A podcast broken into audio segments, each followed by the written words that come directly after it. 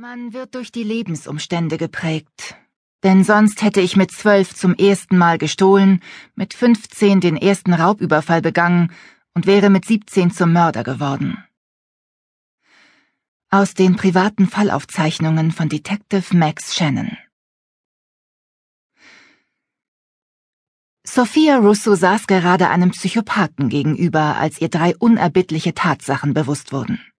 Erstens, Aller Wahrscheinlichkeit nach würde in spätestens einem Jahr ihre umfassende Rehabilitation angeordnet werden. Im Gegensatz zu einer normalen Rehabilitation würde dieser Vorgang nicht nur ihre Persönlichkeit auslöschen und sie als hirnloses Gemüse dahin vegetieren lassen. Umfassend bedeutete, dass 99 Prozent ihrer Sinne ausgeschaltet würden. Nur zu ihrem eigenen Besten, versteht sich. Zweitens, nicht ein einziges Wesen würde sich auch nur an ihren Namen erinnern, nachdem sie aus dem aktiven Dienst ausgeschieden war. Drittens, wenn sie nicht sehr aufpasste, würde sie bald so leer und unmenschlich sein wie der Mann, der ihr gegenüber saß. Denn das andere in ihr hätte am liebsten sein Hirn zerquetscht, bis er wimmernd und blutend um Gnade gebettelt hätte. Das Böse ist schwer zu definieren, aber es sitzt in diesem Raum. Die Erinnerung an die Worte von Detective Max Shannon rissen sie vor dem verführerischen Abgrund zurück. Aus irgendeinem Grund war die Vorstellung, er könnte sie als böse bezeichnen, keine Option. Er hatte sie anders als andere Männer angesehen, hatte die Narben bemerkt, sie aber offensichtlich als selbstverständlich zu ihrem Körper gehörig betrachtet. Dieses außergewöhnliche Verhalten hatte sie dazu veranlasst, ihm in die Augen zu sehen, um herauszufinden, was er dachte. Das hatte sich als unmöglich erwiesen. Aber sie wusste, was Max von ihr wollte. Nur Bonner selbst weiß, wo er die Leichen vergraben hat. Wir müssen es aus ihm herausbekommen. Sophia schloss die Tür zu ihren dunklen Gedanken, öffnete ihr geistiges Auge und erforschte mit ihren telepathischen Sinnen die verschlungenen Wege im Kopf von Jared Bonner. Im Lauf ihres Berufslebens war sie vielen verrückten Gehirnen begegnet, aber dieses hier war einzigartig. Die meisten, die solche Verbrechen begingen, waren auf irgendeine Art geistig krank. Doch Sophia war geübt darin, mit zusammenhangslosen Erinnerungsfetzen umzugehen. Bonners Gehirn hingegen war aufgeräumt.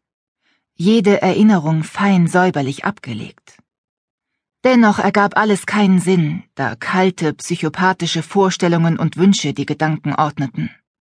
Bonner sah die Welt, wie er es wollte, und so verzerrt, dass es nicht mehr möglich war, hinter dem Netz von Lügen die Wahrheit zu erkennen. Sophia beendete ihren Rundgang und zentrierte sich, bevor sie auf der körperlichen Ebene die Augen öffnete und in die leuchtend blauen Augen des Mannes sah, den die Medien so faszinierend fanden.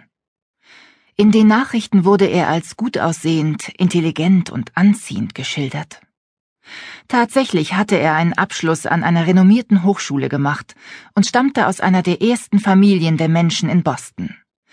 Noch immer konnten viele kaum glauben, dass er der Schlechter der Park Avenue sein sollte.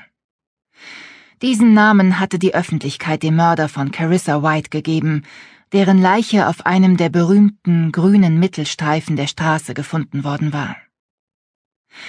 Im Frühling wogte dort ein Meer von Tulpen und Osterglocken, doch es war Winter und Carissa lag in einer weißen Märchenlandschaft. Ihr Blut leuchtete dunkelrot und auf den schneebedeckten Bäumen glitzerten Lichterketten. Sie war das einzige der Opfer, das man bislang gefunden hatte. Der öffentliche Fundort der Leiche hatte ihren Mörder auf der Stelle zum Medienstar gemacht.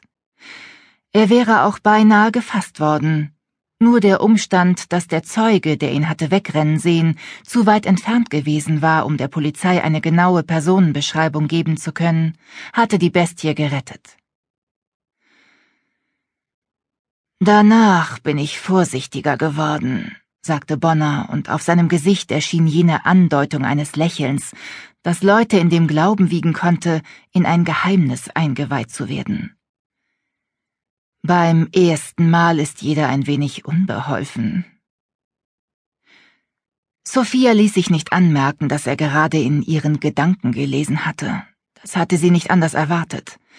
Den Akten nach war Jared Bonner ein Meister der Manipulation, konnte anhand der Körpersprache und kleinster Veränderungen der Mimik fast schon genial Vorhersagen über sein Gegenüber treffen. Selbst Silentium schien keinen Schutz vor seinen Fähigkeiten zu bieten. Sophia hatte die Aufzeichnungen der Gerichtsverhandlung gesehen. Bonner war dasselbe auch bei anderen Medialen gelungen.